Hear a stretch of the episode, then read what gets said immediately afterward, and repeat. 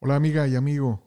¿Quieres saber cómo funciona la relación entre la Organización Internacional para la Estandarización, ISO, el Instituto Normalizador de tu país, los organismos acreditadores, los organismos certificadores y cuando un certificado es acreditado y cuando no es acreditado? Bien, pues hoy tengo de invitado al presidente del subcomité 3 de la ISO Technical Committee 176, que es el responsable de generar y actualizar las normas de sistema de gestión de calidad Sí, la famosa ISO 9001 y muchos otros más.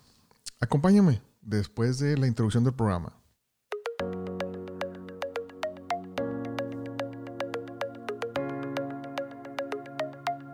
Hola amigos y amigas, espero que estén excelente y echándole muchas ganas como debe de ser. Aquí su amigo Eric López desde Houston, Texas, en los Estados Unidos, para todo el mundo de habla hispana. Bienvenidos a este su podcast de ISO Coach, porque este podcast está dedicado a ti, amigo y amiga responsable del sistema de estándares ISO. Tú eres un ISO Coach y este podcast es para ti. Mi objetivo es que escuches experiencias reales y te ayuden a ser mejor, más eficiente y lograr un sistema ISO que le dé valor al negocio. Esos son los principios de esta comunidad de coaches ISO como tú.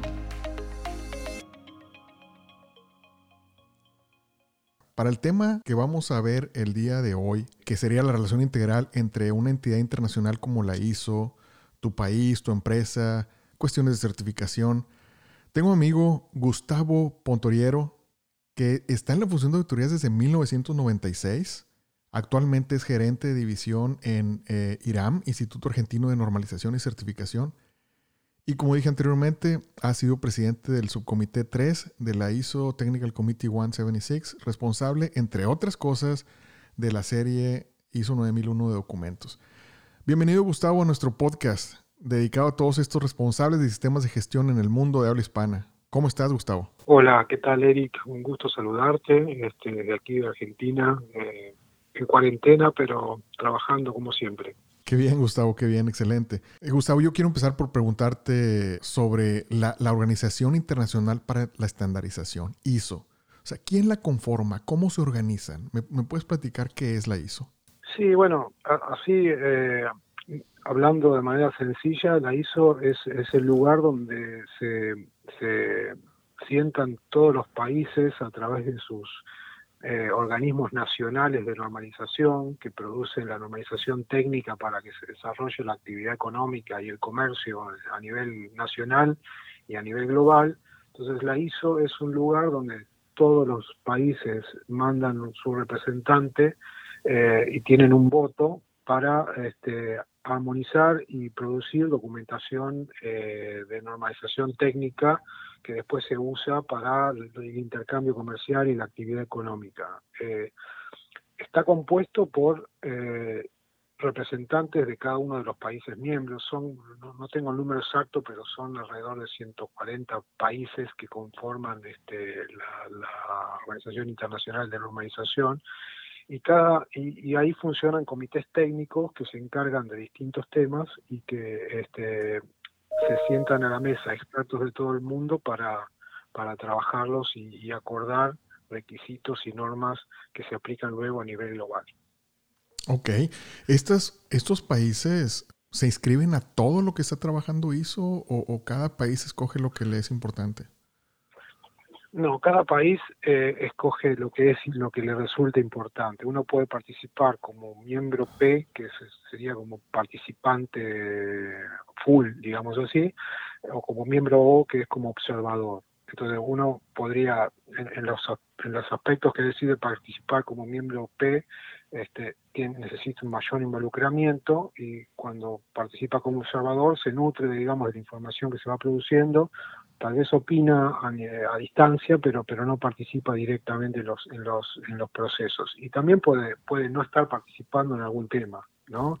Este, en general, cada país tiene un comité de trabajo eh, a nivel local que define cuáles son las políticas de trabajo de ese país.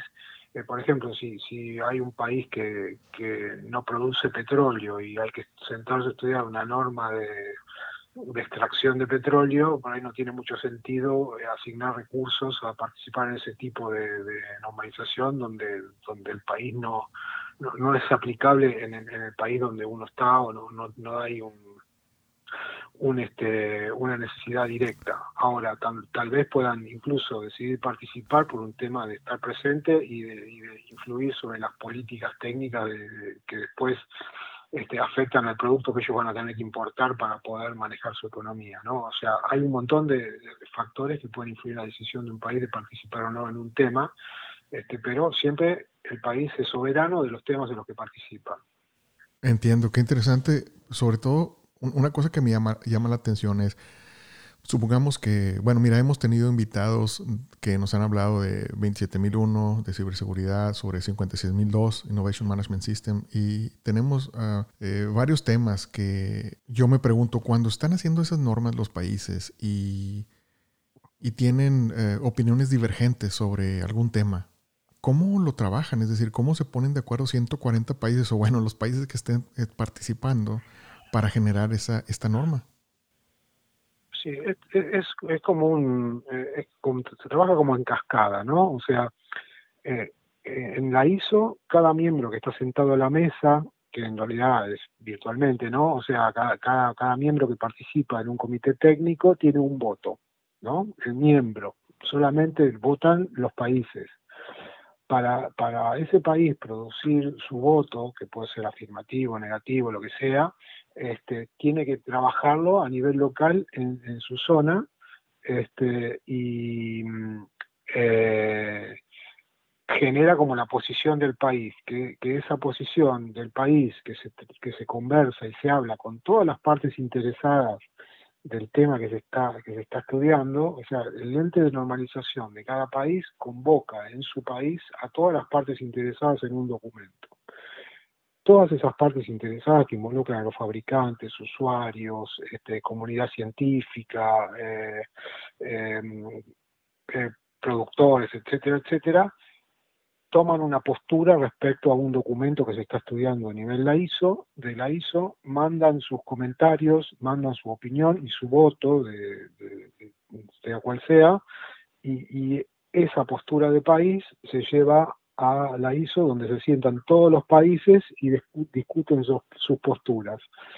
Los documentos pueden aprobarse, no aprobarse, aprobarse con modificaciones y, dentro de esas mesas de trabajo después la postura del país y los comentarios que manda cada país son evaluados punto por punto y se, y se, se analiza si, si, se introduce o no esa opinión dentro del documento que se está estudiando. A partir de ahí se va generando un proceso de consenso, que es la base del estudio de una norma, este, que digamos que las normas son de lo máximo que se han podido poner de acuerdo una cierta cantidad de partes interesadas, ¿no? en este caso los países. Y, y eso es lo que sale como requisito. Pues ponemos el ejemplo de la norma de gestión de calidad de la cual estamos por ahí hablando hoy, eh, ISO 9001 es el mejor estándar posible sobre gestión de calidad, no, es el estándar, el mejor estándar sobre el cual se han ponido, podido poner de acuerdo cerca de 130 países en todo el mundo y eso es lo que le da un gran valor al documento, ¿no? que, es un documento con un amplio consenso a nivel global. Wow, qué impactante es ese, ese statement que acabas de decir, es cierto. Es cierto, es, es el mejor documento que pudieron llegar eh, ciento y tantos países, ¿no? En, en, consenso.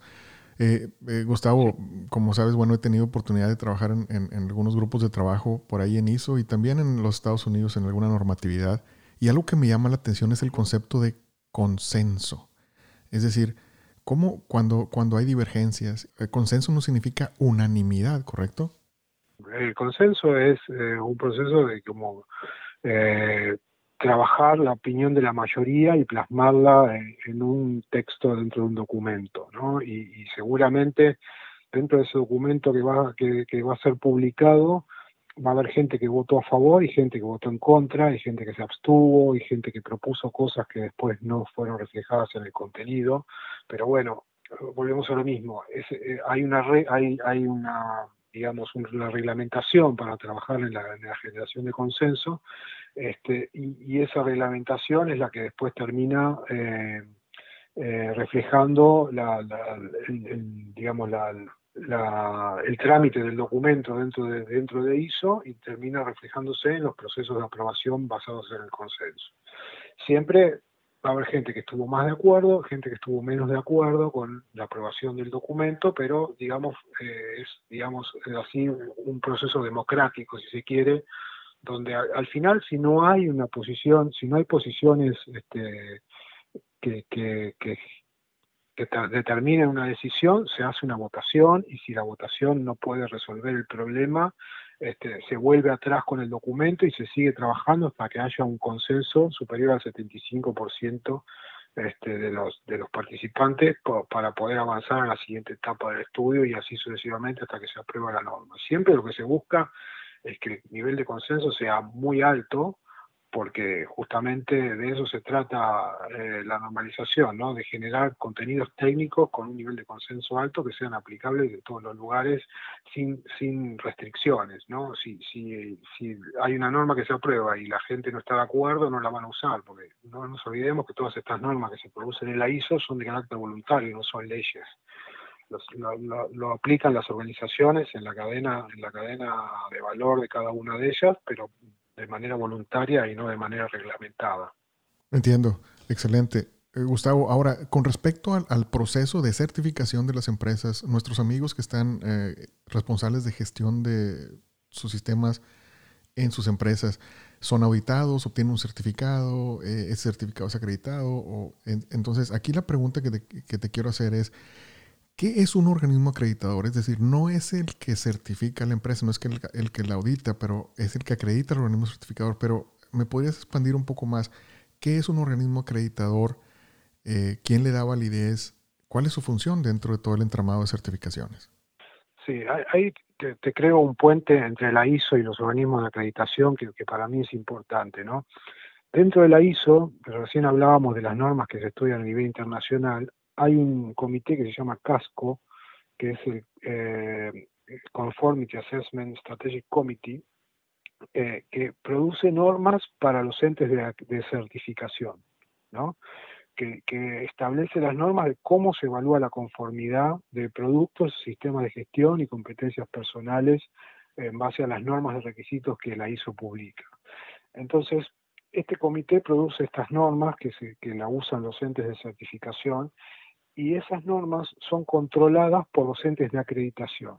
Los entes de acreditación son organizaciones, en general hay una por país, ¿no? Eh, por ejemplo, en Argentina tenemos el, organismo argentino de acreditación, que depende de, digamos, del Estado Nacional, y, es el organismo que está, que, que está ocupado de velar que los entes de certificación que operan en Argentina cumplan con los estándares definidos para cada uno de los esquemas de certificación, que puede ser eh, un sistema de gestión de calidad eh, o una certificación de un producto o una verificación, lo que sea.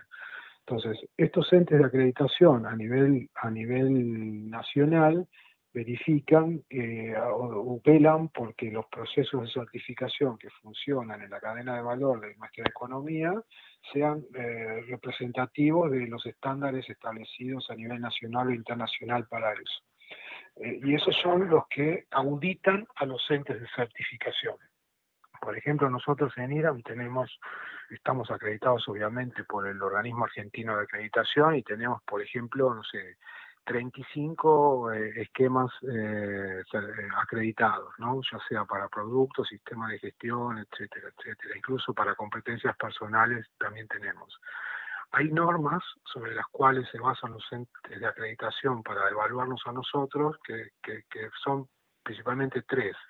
La ISO 17021 para el sistema de gestión, la ISO 17065 para certificación de producto y la 17024 para certificación de competencias personales. Ellos entonces son los que evalúan que los entes de certificación se ajusten a las normas internacionales eh, para distintos procesos de certificación y a su vez los entes de acreditación están regulados, o sea, se nuclean en el International Accreditation Forum, que es el IAF, que es el que controla que los entes, los, los entes de acreditación apliquen los mismos criterios en todas partes del mundo. Entonces, eso hace que una certificación emitida por un ente acreditado en Argentina, por el organismo argentino de acreditación, tenga la misma validez que una certificación emitida en Alemania por un ente acreditado en el DAX de Alemania, ya que el IAF ah, verifica que todos los entes de acreditación del mundo apliquen los criterios similares y las certificaciones que resultan sean comparables. Interesante, entonces, si eh, el IAF, eh, que es el International Accreditation Forum, eh, conglomera a los organismos acreditadores del mundo, entonces, ¿el IAF genera guías o requerimientos, Gustavo?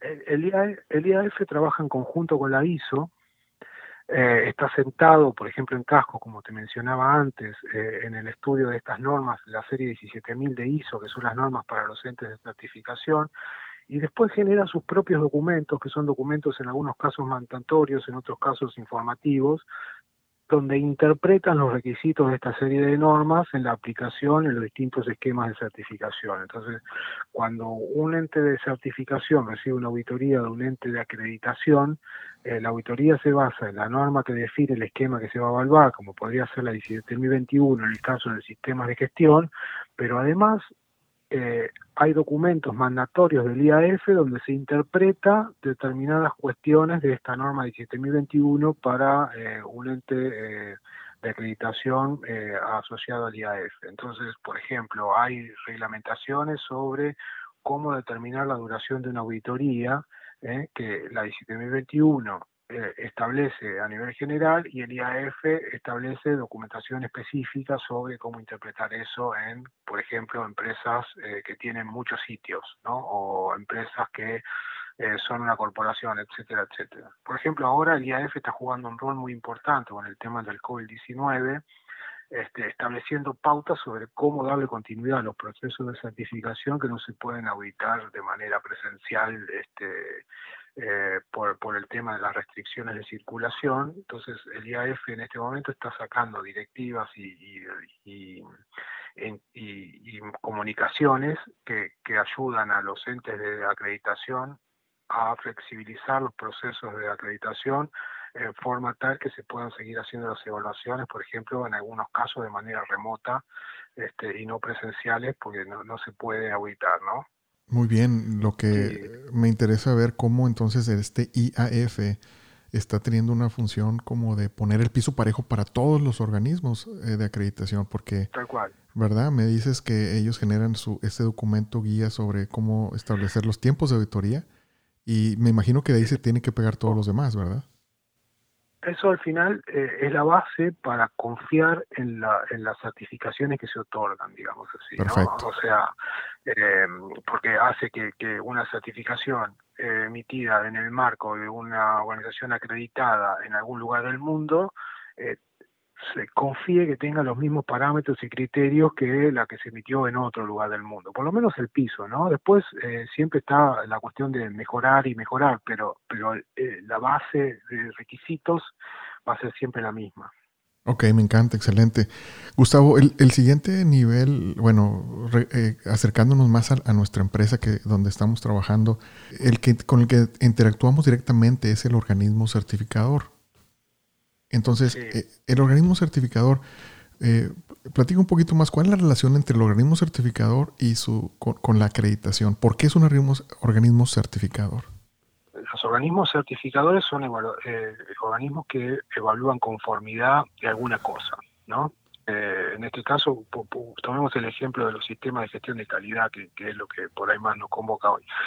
Este, cuando un organismo de certificación ofrece un servicio de certificación del sistema de gestión de calidad, ISO 9001, por ejemplo, está diciendo, bueno, yo te puedo certificar, le está diciendo la organización, eh, yo soy un organismo confiable técnica técnicamente y tengo gente competente para hacer una evaluación de un sistema de tu sistema de gestión de calidad y que esa evaluación yo te voy a emitir un certificado que se está cumpliendo o no con, los requisitos de, ISO 9001 por ejemplo y esa certificación se basa el valor de eso que yo le voy a dar a la organización se basa en la confianza que tenga la organización sobre lo que le va a entregar el organismo de certificación y se basa también en la representatividad que va a tener ese certificado para determinadas partes interesadas de la cadena de valor de esta empresa.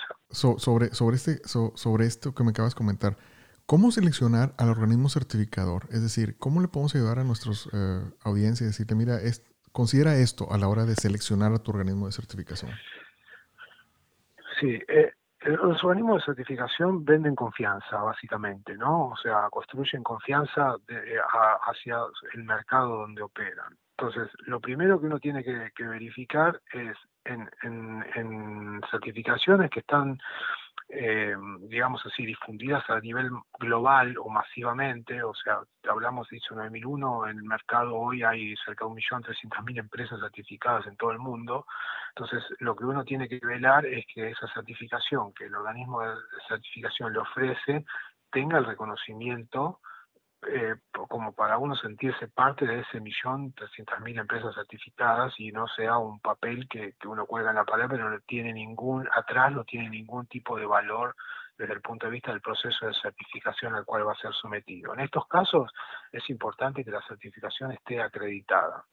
Después eh, hay hay otro tipo de certificaciones, como podemos hablar de certificaciones de gestión de la innovación o gestiones, de certificaciones específicas, como pueden ser las, las que están vinculadas con la industria del petróleo, algunas de la industria de alimentos, etcétera, etcétera, que atrás de las certificaciones hay un dueño de un esquema. Por ejemplo, en el alimento está el tema de GFSI, que, que es, que es este, eh, digamos, la organización internacional que agrupa las empresas que, que que, están en la cadena de, alimenticia o API en, el tema petrolero y ese tipo de, organizaciones que, van definiendo las reglas para em, e, esos tipos de, sectores. Y, el ente de certificación le tiene que demostrar a digamos a la organización que quiere certificar que está validado y reconocido y en otros casos, en la misma marca del ente de certificación, por ejemplo, este, entes de certificación que tienen su historia en,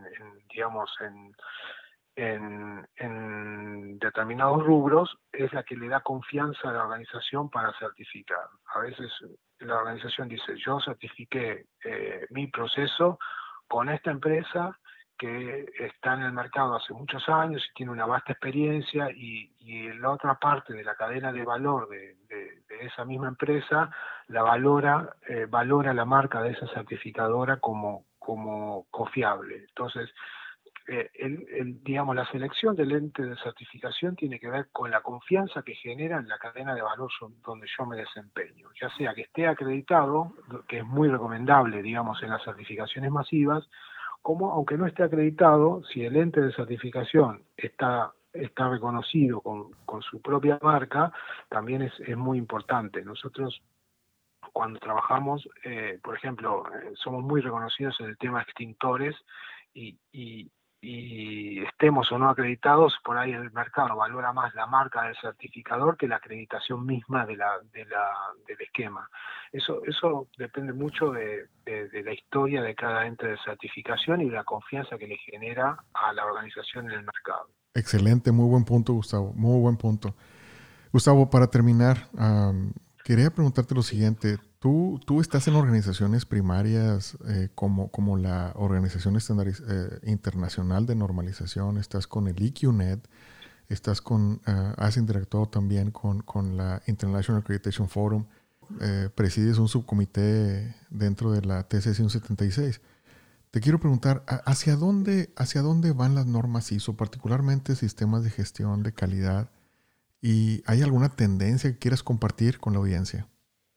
Sí, básicamente eh, nosotros tenemos ahora el ISO 9000, está, eh, se publicó en 2015 la, versión que, actualmente está vigente, ya, se empieza a pensar eh, en cuál va a ser o qué va, qué va a contener la próxima revisión de ISO 9001, que obviamente al ser una norma tan usada y tan difundida globalmente, es muy difícil tocarle algo sin generar un problema en, digamos, en, todas las organizaciones que la tienen implementada, con lo cual cada, cada cosa que se modifica se piensa muy meticulosamente este, cuál es el valor que va a agregar. Pero básicamente lo que se está buscando dentro de, dentro de, lo que va a ser las futuras normas de gestión de calidad o hacia dónde va a ir la gestión de calidad, eh, entendemos que, que, a cuestiones vinculadas con, con con la gestión de riesgos, con la gestión de resultados, gestión de, continuidad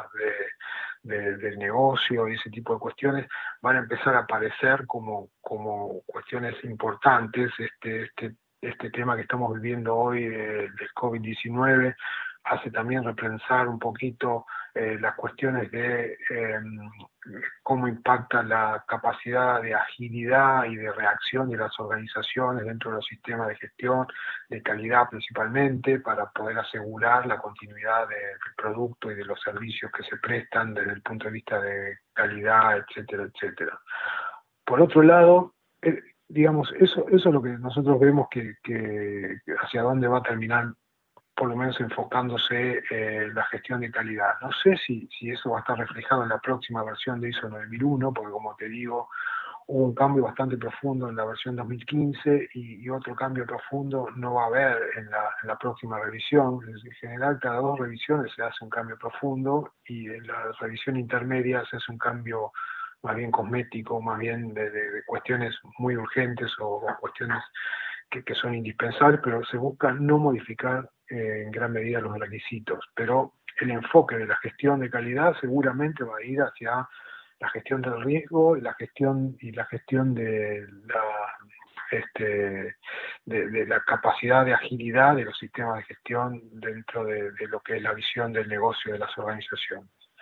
A nivel, a nivel global, la, la, visión de la gestión de las empresas, además de la visión de calidad, yo desde mi punto de vista lo que está generando más, eh, está llamando más la atención a los CEOs de las empresas es todo lo que tiene que ver con eh, la gestión sustentable, ¿no? lo que tiene que ver con la economía circular, gestión de la innovación, gestión de la continuidad del negocio, eh, aspectos ambientales siguen siendo parte del concepto de sostenibilidad, pero, pero básicamente la, economía circular y la gestión sustentable creo que, eso es parte del interés de los CEOs de hoy y que, de alguna forma, si bien no, no está del todo reflejada en las normas de gestión de calidad, la gestión de las organizaciones va para ahí y la ISO y, los, los, este, los, los, comités técnicos de normalización de la ISO están buscando también eh, aportar lo suyo en esos temas este, a las organizaciones para que puedan tener un sistema de gestión confiable y robusto. Gustavo, muchas gracias por tu participación. Fíjate que me encantó los puntos que comentaste, que nos has dejado. Me gustó entender la arquitectura entre los organismos supranacionales y los institutos nacionales con las empresas privadas. Y bueno, también me ha gustado mucho que nos hablaras del futuro, hacia dónde vamos, las consideraciones que se están tomando. Gustavo, muchas gracias. Muchas gracias por tu, por su participación y por tu contribución para los amigos y amigas. Bueno, muchísimas gracias a vos por la invitación, Eric. Este, un gusto haber participado y espero que, la charla haya sido útil para, tus oyentes en el podcast. Definitivamente, y les quiero decir a, mis amigos y amigas, eh, coaches, ISO en sus empresas, eh, háganos llegar sus preguntas, sus dudas, y si hay algo que podamos regresar con Gustavo a que nos hable un poquito más, pues lo contactaremos para que contribuya nuevamente aquí a, esta comunidad de podcast. Gustavo. abierto a lo que quieran preguntar. Si, si, me, si me querés trasladar alguna pregunta en el futuro, no hay ningún problema. Este, me lo hace llegar sin ningún inconveniente. Excelente, excelente. Ok, Gustavo, pues muchas gracias. Eh, me despido por ahora. Bueno, perfecto, Eric. Muchísimas gracias. Hasta luego, que estés muy bien. Amigos, muchas gracias por estar aquí. Yo creo que son, fueron muy buenos puntos. Ah, yo creo que esto te va a servir a ti para que tengas una mejor idea, un mejor contexto del trabajo que estás realizando también, amigo, amiga. Eh, si tienes alguna duda, no olvides mandarnos un email a theisocoach.gmail.com o visita nuestra página de isocoach.com. También ahí nos puedes contactar. Amigo, amiga, échale muchas ganas, que estés muy bien, que estés excelente. Nos vemos en la próxima.